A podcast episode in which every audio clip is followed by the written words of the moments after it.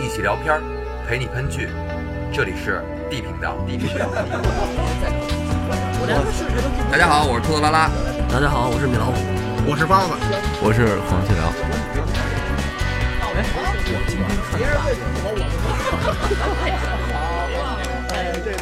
我让你们说懵了。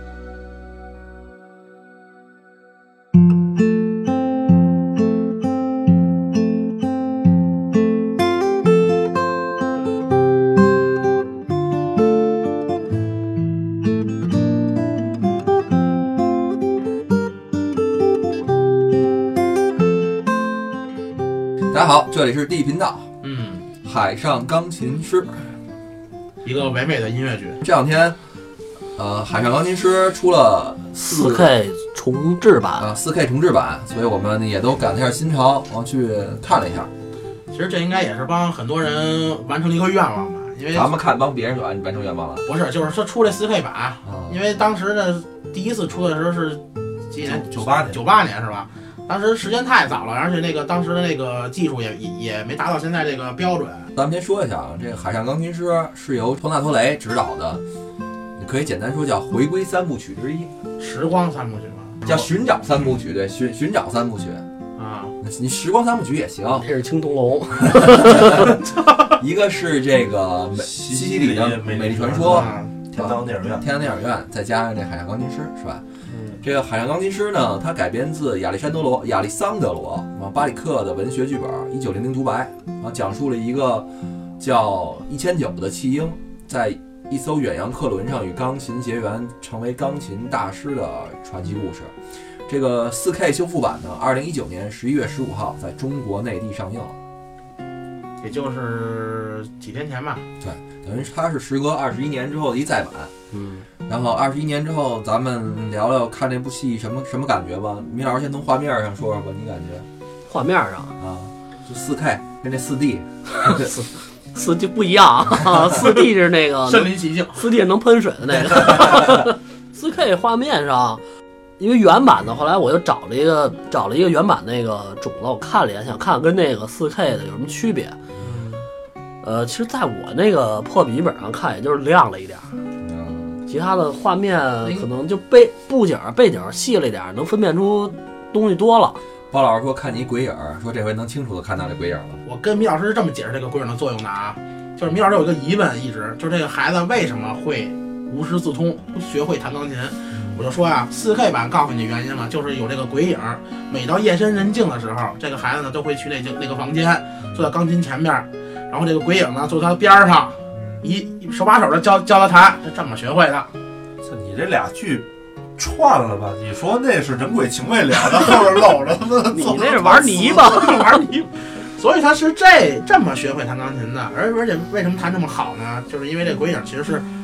莫扎特，他后来弹过一个曲子，他就是弹特别好，叫莫莫扎特的一个什么什么什么名儿，嗯，是莫扎特影子教的，知道吗？包老师完美诠诠释什么叫一本道，咱们说回来啊，现在已经九幺零二年了，完了啊，咱们再看这个当年的剧，其实我觉得还是挺感动的。嗯，就先说这个戏，它能让我完整的从头看到尾不睡着，我觉得已经是一突破了而且它时间明显比其他剧要长的太多了，啊，那三个小时。这这差不多马上三小时了，对，然后简单讲一下这故事，这故事我估计你们大家都看过了，嗯，就是有一屌丝青年叫叫杰克，然后在这个船上跟一个小寡妇宙斯，我们两个人看，还是非常不错，非常吸引人。哦，讲的是他们这个船之他他们两个浪漫旅行之后的故事，是不是？嗯下一代这一千九，它是一个弃婴，其实他是怎么说，就是无师自通的，算是历史上第二人。上一个这么牛掰的人叫韦小宝，是这吧？小宝，完了我韦再小宝人也有师傅，韦小宝可有师傅，那海木是他师 傅为人不识沉浸谈。啊，啊。那那可以，那那我觉得啊，再举一个无师自通的例子，杨秀清，可你这又串哪儿去了太平天国呀、嗯啊？就是杨秀清大字不识一个，党政军最后他一把抓，所有打的胜仗全是他弄的。哎对，那我张角算无师自通吗？那不知道了，这这没考没考，但张角没有什么大的功绩，最后让人灭成那样了，这没什么大的功绩啊。他兴起了一一一时的潮流啊，弄潮儿啊，潮 儿，那土壤你这么说，后面他们还有这个后来者，就是他们李云龙， 什么都不会是泥腿其子。实李李云龙说了，我在实践当中那也但算是是这个一千九它没有什么实战经验，这个故事讲的其实挺吸引人入胜的。他从一开始就讲他是一个被这个算锅炉房的收养的，对，对吧？从锅炉房那个被那锅炉工找到的，嗯，是吧？还是在头等舱，我记得是吧？在宴会厅，反正大概讲了这么一故事吧。他长大，然后啊一直与这个一直在船上长大之后，然后也没离开过船。嗯，总总体来说，其实简单来说就这么简单一故事。先从这个故事内容上说啊，其实引起了挺多人的一个想法的，因为它毕竟是拍摄于九十年代，它回看的当时一九零零年的故事，嗯，所以那个时候嘛，这个片儿是挺美的，就是一百年前游轮、音乐、大海，对吧？嗯或者游游轮音乐传奇，对吧？琴，嗯，嗯钢琴嗯，讲这么一故事。完，你像要是现在新世纪了，二十一世纪了，那就是游轮嫩模，然后 party 是吧？你说这海天盛海天宴，盛宴啊！对哦，不对，现在的游轮是游轮赌我赌博大海，大海都算了，大海都跑去了，游轮赌博嫩模啊，。对对 对，主要是主要主要是后俩，在这么浮躁的一信息社会下，你再回看当年的戏，当年人物的感觉是挺有挺有感觉的。其实要聊到这部戏啊，你就必须要先说它这剧本《一九零零独白》。要聊这剧嘛，你得知道它前因后果。因为刚才咱们私下聊的时候啊，就在说一个问题，就是说其实我们对这个戏戏感觉它经典是没问题的，嗯我们也在在聊它经典在哪儿，它好看在哪儿。但是对于它人物的把握上，其实我们是分歧比较大的。就是我是主张这个懦弱派，但是以像包老师可能是主张这个他是就是有选择的，对对对，对，他是把握他人生的选择，他一直在选择这样。但是，但是我们这个观点其实我后来查了一下，都说得通。为什么？因为他这个剧本儿是基于在当时西方的主要哲学流派之一，就是存在主义，是基于这个上面发展而来的。就是他那个作者深受这个存在主义影响，因为这个剧本儿当时就是由一个法国作家写的。然而，存在主义就是也是法国可以说是自古流传的。简单说，就是以人为中心，尊重个人的个性跟自由。它不存在原因，我觉得还是啰嗦一点，还得说一下，是为什么？第一次世界大战打完之后，人类进入了非宗教阶段，就那个时候已经不再是宗教统治统治一切了，嗯已经是科技啊、钢人铁文、啊、社会统治一切了。对，啊你可以这么理解。然而，一直以来，大家以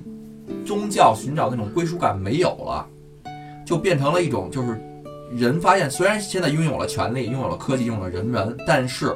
他们自己没有了一个灵魂的归属感。遗失了，对，有一点儿这感觉，所以这个时候这个存在主义就是各种方面去解释我们为什么存在，我们的自由到底是什么。你懂了吗？原来是我们都是上帝的子民，现在上帝突然发现不那么重要，钢铁更重要。那其实就说白了就是给了当时这个时代人一个能接受的一个解释，对，他就他其实那存在主义就是由于个体迫切需要一种理论来自己在化解自己在这个群体当中的异化的时候的一个心理安慰剂，啊，你懂了吧？所以这个存在主义是是非常重要的，对于当年的那个欧洲人来说，所以他这个剧本深受这个影响。如果咱们刚才咱们聊，因为咱们没把这个存在主义加在里边儿，嗯咱们那么聊，其实是感觉这个这个人物有一些怎么说呢不一样，就感觉他好像你怎么说都不一样，他他这些选择都不是我们能想到的选择。可是你要现在让我想把存在主义这个套道理套进去，那他这么做我就能理解了，我完全能理解了。而且就是这个弗吉尼亚号，就是这个片里出现这个轮轮船，嗯对嗯正好就是来往于欧洲跟美国之间的，所以它等于这部剧带着这个讲一九零零故事，也是把欧洲这个理念跟最后战争结束美国的这个工业兴起，又或者它美国的这个工业文化，然后有可能就是串在一起了吧？因为简单说啊，这这部片子多次的重复了一个镜头，嗯就是看到自由女神像，就在全台人欢呼，啊，在弹钢琴的时候，弹不弹钢琴都有。因为这这部戏的一开头就是有一个人喊嗯，纽约，然后大家欢呼美国到了，啊，美国到了，America，啊妈呀，完了嗯你就那是你那是日文发音吧？ 这是棒的发音。后边呢，不断出现他在弹钢琴，甭管在什么情况下，完了大家看到美国的时候都抛弃了他，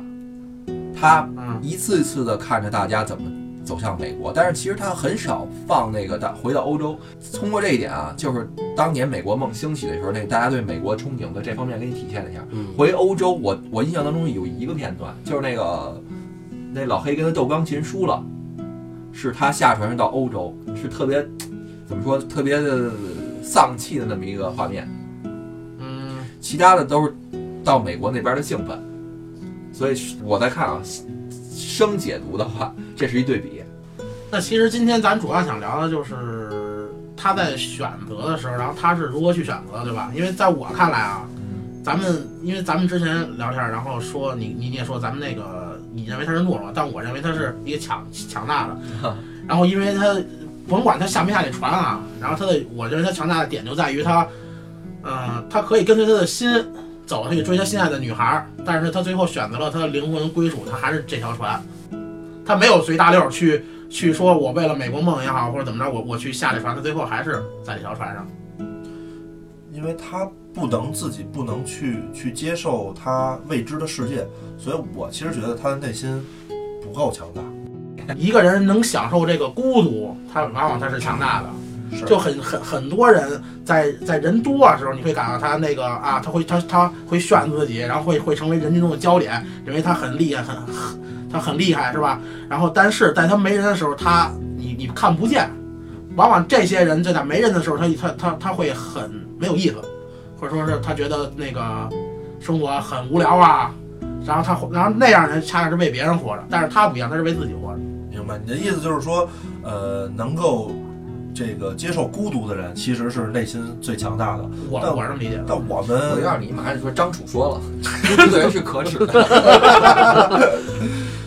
但我们觉得，其实我觉得你只有融入到那个社会当中去，才是能够体现你的价值，因为他有。呃，非凡的音乐的天赋也好，他有这个高超的技艺也好，他只有在社会之中，他才能发挥他的呃所有的才华呀、才艺，而不是说你只把你自己局限于你一个原有环境。这就跟其实，呃，说到咱们现实生活中，就是有的人选择出国，那有的人选择我出留轨，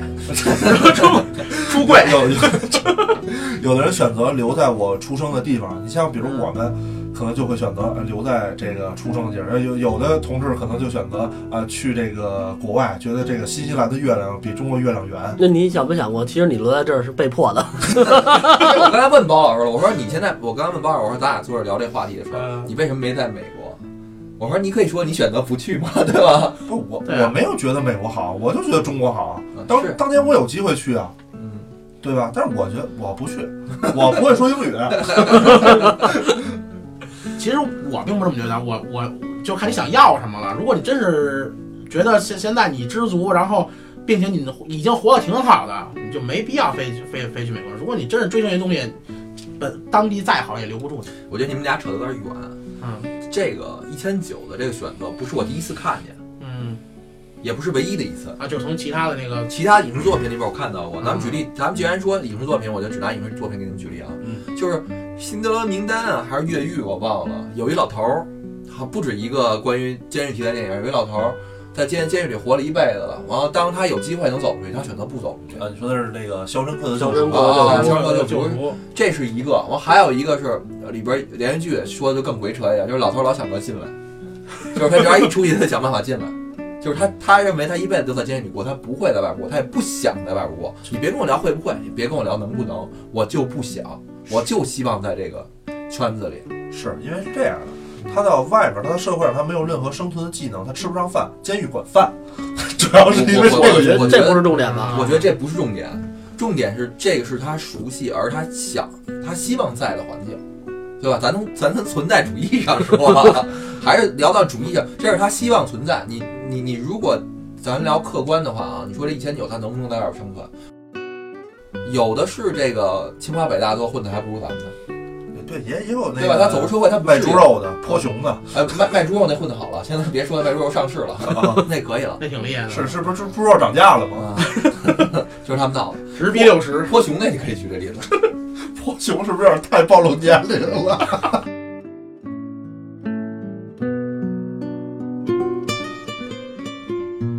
我我是觉得这样，就是当一个人脱离了社会，比如说像有好多时候之前看那些东西说有那个狼孩儿啊、熊孩儿这些东西，嗯他回归到他的现实的社会当中来说，他依然不能这个呃在社融入到这个社会当中。这一千九也是一样，他只是在那种小的圈子里，那他到更大的圈子接触到更多的人。那时候，呃，日新月异的美国的时候，我觉得他能不能适应是一个问题。对，因为适应能力是人类最最厉害的一个能力吧。可是，一千九的那个，它虽然圈子小，但它的那个场景，它生活那个地方是一艘游轮，它接触到的人，它接触到的形形色色社会的社会的现象，这些形形色色，不比你在一个大城市里要接触的要少，只能比你多。我觉得，但是其实我我我认为啊，就是一千九的它最大的问题啊，就是也是这是这属于咱们这个发散思维了，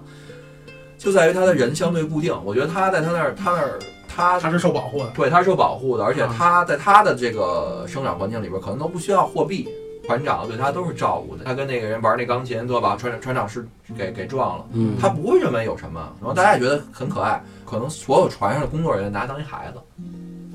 你不知道外边什么样，我们希望你走出去看看。然而他一直不走出去，都已经耗到最后，到最后也还是没走出去，所以就可能他在。他是见着的那个行星的人，每次有两千人嘛，他不是自己说嘛，嗯每次都有两千人上船，这两千个陌生人。然而，他真正的舒适区是船上工作人员那那那那一些。当他离开了他的舒适区，他让他一直面对这个流动的两千人，他能怎么样？当然了，还得说一句，他有特异功能，就是他能看人，这没有任何理由的，他能看人。这人到底是怎么回事？他能金光给你分析。换句话说，他会聊，他是能通过音乐来分析这个人。不是他是通过人产生的音乐，他是看到这个人脑子里边有这段音乐。其实我觉得他这也是一是你你可以说啊，他是通过这个人产生欲，也有可能是他自认为这个人该是一个怎么样的一个内心的状态，他去创作了一段音乐。我觉得咱们掰扯半天都没有用，因为咱们现在聊的叫我比这个东亚多雷通灵系列，对吧？那既然咱要说，咱们换一方向啊，人生的选择，咱们要聊，咱们就聊一个，咱们比他聪明系列，就是人人生为什么会有选择？郭老师，要是让你你给这个剧本重新改写一下，你觉得这个剧本怎么改好一点？我觉得啊，如果是我的话，我一定就是结局可能不会是，我觉得其实他应该勇敢的走出，就是他不是走出去然后又又退回来吗？其实我觉得他应该真的应该走出去，让他去见一个更更多元化的社会，更好的一个大的城市，比如纽约，然后呢，牛药纽纽约克 City，对，然后呢，未来这样的话能不就来一新乡个，吗？这样的话未来能这个拍一个第二部，对吧？他在大城市怎么生活？海上流浪钢琴师， 对对对啊，不是，这不叫不叫海上钢琴师，叫登陆钢琴师，钢琴师登陆。绿绿皮书第二部，呃，因为我是赞同他这么去做选择，就是留在船上的，所以之前我一我就是他的整个故事我都觉得挺完美的，只不过结局我也我也觉得那个不是说特别惨吧，只是只是对于这个人来说结局不够完美。那我想给他改的就是，他最后在这个事故当中，或者或者就在这个他没跟船同归于尽，啊， 残了手坏了，太会腿坏了行吗？他他的 回去再踩底下。他他那那那个他他他可以用一只脚完成这个工作，他只画了一只，只不过不不方便行动，所以他相对于在一个固定的地方，一个小村庄一样也也也好，他还是再去保持他的初衷去弹那个钢琴 只不过是残疾。乡村钢琴师，啊，对，那个乡村老师，海上钢琴师登陆乡村，驻扎乡村行吗？就是你们俩的观点其实还是一样，希望他活下来。啊，我是希望他回来，对对对，因因为为什么呢？他的故事已经完了。如果照你的思路啊，就是我现在不说我也不说小郭的，就说你的思路，他其实他训了是他更伟大呀，他训了可以立项了，对啊他，活着我怎么给你立项啊？我觉得这这部电影导演已经完美诠释了“海上钢琴师”这几个字儿，完全不用改，他留在船上才是他最大的勇气。不是因为我觉得啊，作为那个，因为我比更喜欢他这人，所以我不希望他活得伟大，就就需要他壮烈，跟这船一块儿壮烈。我只需要他活下来，然后他能他能继续他的生活就 OK 了。然后他作为而而而且我说他能保持他的初衷，他就喜欢音乐，他对音乐有他的天赋，保持他的初衷，继续弹钢琴就完事儿，他也不需要成名。所有地频道的女听众啊，现在隆重跟大家介绍，包老师是一个内心柔软的男人。如果你也喜欢这一款的话，请不要错过。 不是，因为在我的这个概念里啊，如果要是面临选择的话，最简单的方法就是哦不，选择，不是， 就是小小孩做才做选择，我们都全要是吗？不是，那个就是保持初衷，你你你不你忘初心，不忘初心，使命对，不是， 那那那那那那不忘那口初号，心，哎砥砺前行。这口号太不是高牢了，记使命吗？啊都都都牢都记使做命，砥了。砺前行。就是如果你要在做选择的时候，面临选择的时候，如果你可以不忘初心，保持最开始的那个想法，你你很快能做出选择来。但是现在不是了，因为最开始的初初初心可能是一个比较幼稚的一个单纯的想法，然后随着时间，然后包括你经历一些事情，改变了你自己，然后现现在你觉得之前的想法太太幼稚了，嗯嗯你你现在想法变了，我看很正常。我看影评，好多人都这么写。其实我的我倒挺困惑的，就是说啊，十五年前是我没看懂，十五年前是我觉得孩子他他懦弱，我觉得一千九懦弱了。完，今天我不认为，我认为一千九的选择是怎么怎么好，怎么怎么伟大，怎么怎么成熟了，是我现在选择。我怎么觉得他又回回去，就写这个，但是不止一个人这么写。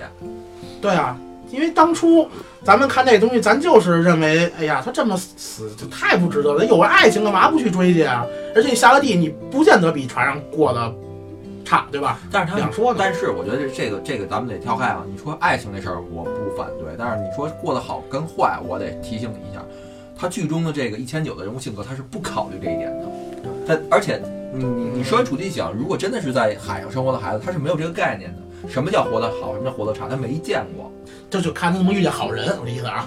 他遇见好人，他相对就好一点。对，不怕没好事儿，就怕没好人，是而且不他是？而且他他剧里边一天就已经告诉你他为什么不下船了，对吧？他剧里怎么说的？你看不见世界的尽头，在那些无限延伸的世界里，什么都有，唯独没有尽头。钢琴是有限的，你却是无限的，而在这些钢琴键上创造出来的世界是无限的。如果要在陆地上，我要怎么办？那能不能体现出他害怕了？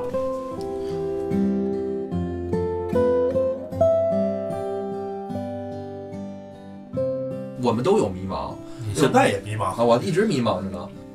我到底该干嘛，对吧？什么才是我我应该去做的事儿？你是谁？你在哪儿？你啊要干嘛？对对对对对，就天天就会想这些问题。啊 但是他，我觉得一千九帮你做了选择了，嗯就是我不选择那些对我来说迷茫的事情，还是我只想选择我眼前的这些。啊，就是我熟悉的一个圈子，对啊，干我熟悉的事情，嗯，我依然能过得很好。对啊，这个其实影射到现在的生活当中，有的人可能就是我的朋友啊，他进了一个比如国企单位，嗯那他可能选择一辈子在这儿待着，那我们可能选择跳槽，呃跳出这个舒适的区域，因为在国企单位可能会因为相叔叔对这区域没挣那么多钱，可能会会有，他只是生活在他们单位这个圈子，他在社会当中，我觉得他他的这个为人处事啊，或者说呃行事的一些东西，可能并就是以一个固化的思维了。嗯我觉得只有接触到更多的社会，呃，才能有更更丰富的一些阅历，他才能。也就是说，他才能创造出更好的一些音乐，因为我们现在音乐人，你看，经常有好的音乐人，可能有就一两部歌，为什么？他可能二二十多岁，他出了一首歌，那他可能是积累他前二十年的这个经验写出一首歌。比如说高晓松老师是吧？高晓松老师还是不人家错一的个老鼠阿米挣几个亿，人不下班 了，行吗？打下卡班了嗯对，下下班班了。卖了就就出来了。对，但是我觉得还是应该有更多的一些呃好的生活。你刚才说那个没有尽头，那人的生命当中永远就是没有尽头，你永永远应该去追求更多的东西，去去往着更好方向去走。那什么是尽头，对吧？这也是一个选择。生命、社会，包括我们的世界，都是没有尽头的一个东西。啊就是你，你得在有一定物质的基础上，才能去追求更好的精神的一个东西。比如说，像我小时候，我想买一双这个乔丹牌的，不是，呃，Air Jordan 牌的这个运动鞋，小时候就知道了，那对挺，那可能我没有这个物质基础，但现在我我有了这个物质基础，这个乔丹鞋我也可以买，但我跳不起来了， 对吧？这些东西很多时候你你是得有一定物质基础，你才能去追求你更多的一些精神层面的东西。你天天你你你都吃不饱，你你你你没有你你追求什么呀？你你什么你也别追求咱了。咱咱先不聊咱自己啊，就是现在普遍的家长，家长会帮孩子去选择爱好，你这不成教育问题了吗？不是教育问题，就是现在，就是嗯你价值观，价值观。对价价值观，因为现在现在有有孩子的家长肯定比咱们跟咱们不一样，对吧？咱们你不没有孩子，不要不要提 教育问题。 对对，咱们不不会去考虑这个这个东西他的爱好，他所学习的东西会不会对他以后有作用，会不会拿他挣钱。会不会对他有影响？那现在家长所考虑就是这东西是不是对我们孩子以后会有影响？比如说体育，家长现在我相对于艺艺艺术类的这个课外班儿，我觉得要报的少之更少。你你指的是这个竞技类的一些项目的课外班儿比上，如说足球、篮篮球，然后肯定没有学音乐的人多，学学画画的。是是，那是是这个问题啊，是因为你学音乐可以加分儿，学足球不能加分儿。你看，这这就是现在家长考虑的，就是以后这东西能给我们孩子带来什么？务实呗。对，对啊，还是一个实际的一个东西选择。咱们说回这个戏来啊，你们现在越说越远。其实，刚才你们你们聊的，其实可简单可以，我听小郭说的，我感觉他在说一个知不知足的问题。对嗯什么叫知足的问题？然而，其实他在拍这个戏，或者说一千九这个人人物身上，他没有那么大的物质需求，因为现在是一个物欲横流的社会，是对吧？你看那些，我一直在一直我在吐槽这些嘛，那些广告啊，这些新闻啊，都在推。这个明星拍张照片儿，他背后的豪宅，网友链呃网网网友回复了，网友觉得牛了，哪哪明星结婚了，花了多多少钱，以这些东西为导向，咱们现在，他是聊艺术电影儿，我觉得就咱们就不探讨这些东西，这些东西到底是对是好，或者说有多好，我们没见过， 我们也不知道，所以吧，我们我们只是聊这这个一千九的精神世界里边来说，他是不是处于一种知足的状态？我问你们仨一个问题啊，嗯为什么在这部剧里导演不给他安排一场爱情戏？我觉得不叫没有安排吧，他遇见了一个女孩儿，那个是一个非常青涩，他对于他来说是一个呃懵懂的心的一个一一个初恋的一个感觉，没没没算。爱情，只不过就是最后他想把他那张唱片送给女主角的时候，女主角没听见。那所有的电影都这么拍，对对吧？我觉得啊，为什么呢？就是如果要是在船上安排了一场邂逅，然后并且这个爱情实锤了，就得来跳海了，就得下船，不是不是，就 就就得下船。那不下船就是不负责任，因为这女的注定要下船的。对，她要她这样的话，她人设就有可能塌了，不像现在的这么一个，就是刨刨去爱情，就是刨刨去她没往前迈一步，她其实人还是追追寻她的初心的，还是相相对一个比较没有没有污点的人。他们哥俩这么聊高大上，我只能接地气一点， 就是这个一千九吧，他晚熟， 他初恋二十七岁，你想想，二十七岁初恋，他肯定就是不太习惯，他也不太会啊追，他也不太会说这笨嘴拙舌的，对吧？我给你弹首歌得了，人家没工夫听，有可能之前在船上谈心是哪个人给冲他使眼色，他没留意到，没接收到这个秋波是吗？而且我感觉就是在导演这个人物在导演眼里，他一直是一个孩子，所以才会给他安排到这个，比如说他们夜里他会去女仓室，然后找到他喜欢的姑娘，嗯偷偷亲人一下跑了。所以这样不犯法。 如果如果这说算不算猥亵？如果说把他换换成包老师，一定是猥亵。去你的！怎么到我这儿就这么惨啊？不是但这点小朋友不要模仿，但确在实没经过人女方同意不可以亲对人家。，但是在这个剧里，一千九这个人物上，你你确实感觉不出来猥亵，你觉得他可能就是哎，我觉得挺一个怪孩异子一我样嗯还是觉得挺怪异的，我觉得挺怪异的。我看到这点是我就怪我觉得这怪异你这你跟米老师价值观不一样，米老师认为那样不是不怪。是怪， 往好了说，我这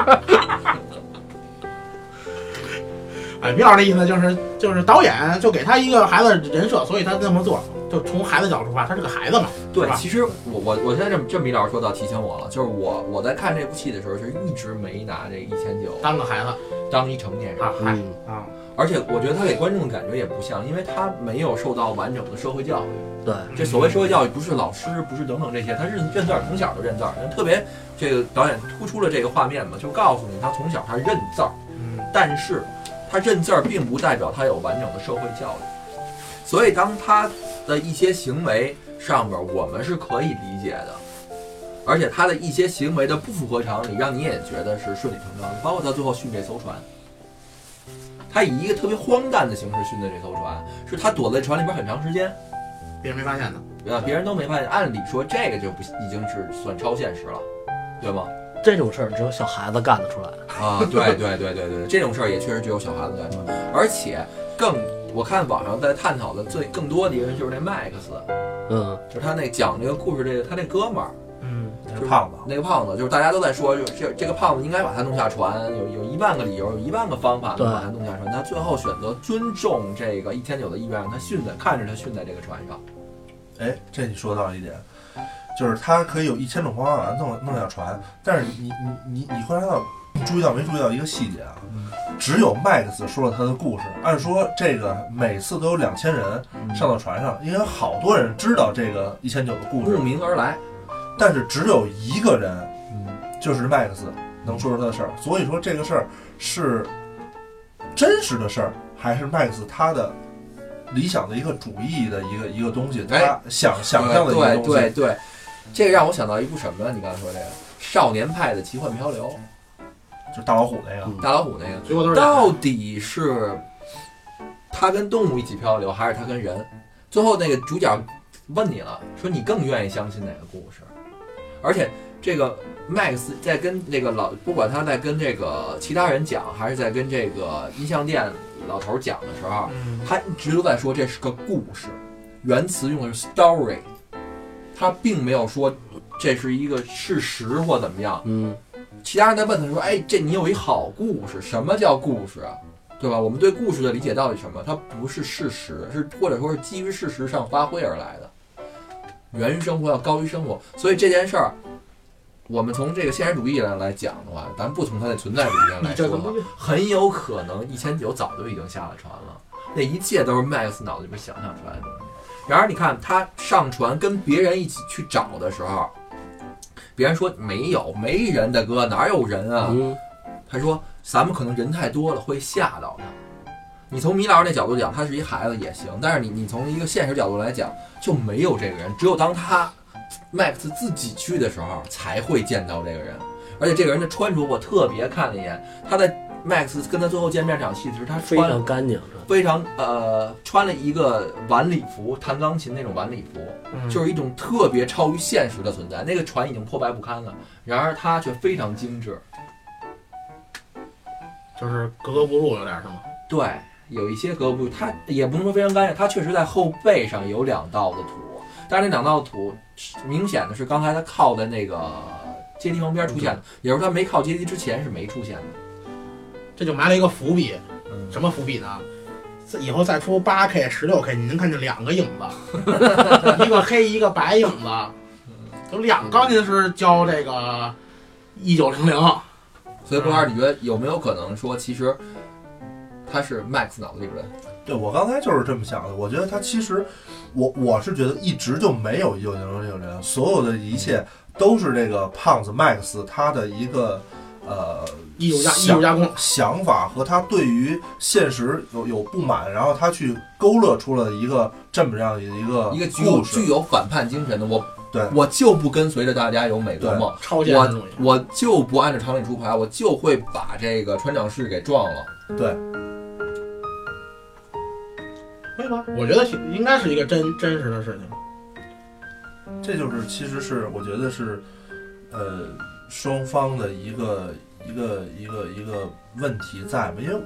我我是觉得，因为就像我刚才说的，有每次都有两千人，那至少得有十几次吧，咱们就说往返来说，你不用说两千人，就说那个工作人员当中，对啊，那肯定会有人能知道，但是只有 Max 一个人他去说到了一九零零的这个故事，而且哎，我觉得你那脑洞特别好，这特别对吧？那那肯定的，这个故事要要在这个主角是那个离跟他最亲近的人，然后讲出来才更加具有说服力嘛。但这么说啊，就是嗯和他斗琴的那个老黑，他其实是和他面对面嘛，对吧？有一个接触。那他其实是一个应该是很有名的人，他因为他是爵士乐的创始人，那他其实应该会能把这个事儿说出来。那他为什么也没有这个事儿？郭老师这这这这想法让我想起一剧来，是我前两天看了一僵尸片儿，嚯，就是这男主角一直在困在一个大楼里，他在这个楼里边生活，嗯，然后呢，有一天突然有人来敲他的门，他下意识以为是僵尸，僵尸，结果就冲门开了一枪，打开以后发现是一个女的嗯受伤了，真然后正僵尸的，给让他然后呢，你听我说，然后他就救治这个女的吧，然后给这女的救好了，然后他们俩一直在这个楼里生活了一段日子，然后这女的一直说要让他出去走出去，离开这种楼到外边去找更多的幸存者，嗯然后他一直不同意，最后有一天这女的走了，走了以后呢，然后这男的呢就想找这女的，当他敲开这女的房门进去的时候，发现进去其实早就死了，对，尸体我看过那个，对，其他都是他的幻想，有有很多剧是这么拍的。那个谁，我觉得更夸张的一点，更夸张的那个小李子演的那个无人岛还是什么岛啊？金币岛，金金币岛，嗯对吧？他他觉得他是一个大夫嗯来的嘛，这上面有阴谋，每个人都有阴谋，不都是疯了吗？但是开放结局，人家没说他疯没疯，啊，到底你信哪个？这不是跟那个派一样吗？你信哪个的故事？我觉得这个这么解读只是好玩啊，只是好玩啊，或者说郭老师脑子有问题啊， 就两种两种解释。那个咱们正经说这部戏，不得不说它是一部好剧，为什么是？能让我坚持两个多小时不睡着的，现在剧剧已经很少了。超级英雄没有没有一个我不睡着的，连变形金刚我都睡。超级英雄是最近这个爽的太太过了，有点儿。变形金刚我都睡，所以这部戏坚能让我坚持看完，是其实是这个人物他有很多他的魅力，就是我特别想知道他怎么了，我特别想看他的每一个表演。就这个男一号，首先是这个演技是没得说的，然而他的内心或怎么样，其实是能给我们认同的。嗯就是他如果太荒诞了，就过于剑走偏锋了，我们可能就是看不太下去，咱咱咱瞎扯，对吗我？感觉这男一号选的挺好的嘛，当然了，就那个眼神儿就忧郁，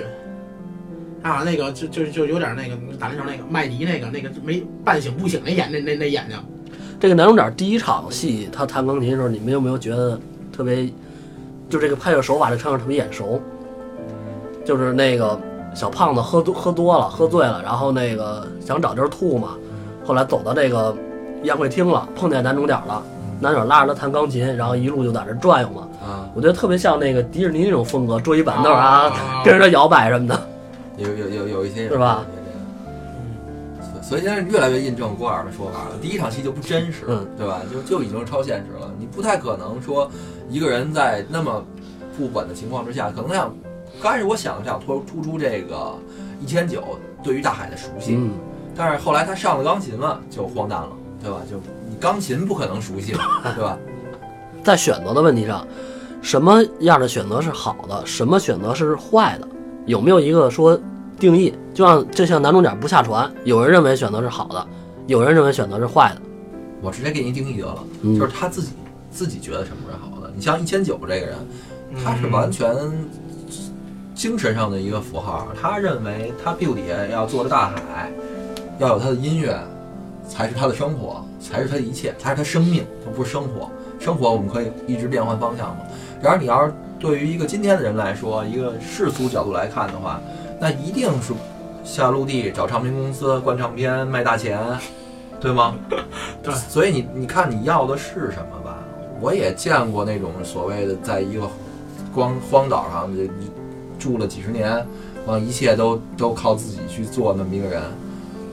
然后也也有很多的的的这个，咱们在大城市生活，有很多看到外地的朋友来这儿打工，来这里奔生活，来这里边找他们心中的一个理想国，对吗？我们可能都见过，但是你要说哪一种是最好的，他想要的那种就是最好的。但是我觉得现在就是有些人在面临选择的时候，也不能光考虑自己了，啊因为这个，嗯咱作为这个人来说，跟其他动物不一样的原因就在于咱们能做选择，你其他的动物或者那些生物、植物，它它们是被动去接受的，这是等谁待说的人家也能选择，那绝大部分都是被动去接受的，那是说的是家养的，野生环境下的，当然当然要选择是也上树是下树。那野生的花儿啊是野生的花儿，不是照样是被动接受吗？对吧？它也选择不了，它没有花儿是植物，就是那植物生物嘛， 生物植物也生物，对不对？这大概大大大范围就啊，是不是那个做选择，那个在不伤害到其他人情况下，你怎么做选择都是都是可以的。对啊，对啊，那那那，话说回来，一九零零的选择伤害了他的朋友啊，我会伤心难过。谁不哎，知道我觉得不，我觉得一九零零的选择，其实在这个 Max 心里，Max 是全都认可的，因为他最后把他留在船上，就代表他真的认可，而且他跟别人讲这个故事的时候，也讲的特别生动。所以说他们俩的思思想应该是最接近的。我我现在完全被小郭说服了，我觉得那个一九零零是活 在 Max 的脑里的。我觉得他不是不是接受啊，他是他他说服不了一九零零下船，我觉得是一九零零说服他了。对啊他说服不了一九零零。你们觉得这部戏的音乐怎么样？当然没得说呀、海洋钢琴师嘛，都是名曲呗，他最后他们俩那个 battle 的时候，最后弹的那曲，我一开始听了，我以为是那什么呢，叫什么野野蜂蜂飞舞后来我后来我查一下，不是，那那叫什么什么什么 movement 啊、反正也是那个速度练习曲，说是一个双人弹的，嗯，他他他他自己给弹了，就是他一个人完成了四只手干的工作啊，对，啊，他拍的时候也这么拍的嘛，嗯，他就这是个也是表现都特别快，换换一只手是吧？二十多年的单身吧，有关系，这有关系。 他自己也说过，啊，他他在那个跟那个小胖告别的时候，他不是说吗？我我只什么只能靠我靠我我两双手生活什么的。米老师厉害，嗯这个海上钢琴师，我们就是我，我们还是希望大家就是有时间的话，走进电影院，还踏踏是实注意实的对啊花从两个多小时坐里边慢慢看。呃，这绝对值回票价的。对这个这个东西，我觉得艺术是无价的。我觉得有的电影能能称为艺术，有的电影就叫商业大片儿。嗯，我而这个《海上钢琴师》，我觉得真的是艺术片儿。就从尽管我们解读的天花乱坠啊，可能就是一千个人眼里边有一千个哈姆雷特，对所以哈姆雷特牛逼，对对吧？不是我们解读的是，比如说郭老师这个眼睛看这个视角是这样的，啊，包老师看成这样的，就是说明这个这个包老师跟郭老师谁高谁低没有，嗯每他能给每一个人感觉，让每一个人都想去，就是对这个事儿有一个思考。我我可理解能东西不一样，对我可能思考的不成熟，没有人家那个，就是我们几个可能都没有网上那些大师解读那么成熟，嗯然后那那些分析那么那么透彻。然而，我们都通过这个电影有自己的感觉，嗯，对吧？而所以且这个男男主角呢，男主角也是从来不拍那个商业片儿，只拍这些成独人片儿对独吧？独立电独立电影嗯 啊，独立制作的。嗯对，对，独立制作的。所以这这部戏不管从哪个方面啊，从音乐方面，而且现在又有了 4K 新技术、新的画面，嗯，然后还是这么一个经典的故事，然后包括小小郭老师还能解释出这么大的脑洞来，所以我们都都觉得值得去再重温一下。而且再说一下他那个海报，这个海报也是重新设计的，嗯他这回请了咱们中国的那个黄海大师，黄海是吧嗯重新做了他的那个电影海报，所以这些方面吧，都是精精挑细选的， 对唯一就是缺少一个大场大场面，差一个传弹，对，船炸啊，传弹船炸，炸了吧最后？最后也炸了，也也是炸了。反正这个跟海水有关系的啊，这个泰坦尼克先先重置了重，置了，对吧？然后跟着就是海上钢琴师，我下一步估计该重置谁了？你们你们咱们猜猜，甲午海战，海上有关系的，好几部了，中途岛能打中那就完了。啊而且现在不是那泰坦尼克号那个船不是正在恢复呢吗？是吧？泰坦尼克的船，咱们中国哪哪个省哪个省啊四做了川那边吧，做了一个他妈的那个模型，花好几亿，最后也没成弄成。反反正之前是有那么一个新闻啊，对，要恢复那船嘛。行吧，然后今儿节目啊也差不多了，感谢大家收听啊！希望听我们节目小伙伴儿都给我们留言，点赞啊、分享啊，嗯都给我哎都给我们点一点啊！我最近比较需要数值，感谢大家收听啊，拜拜。拜拜拜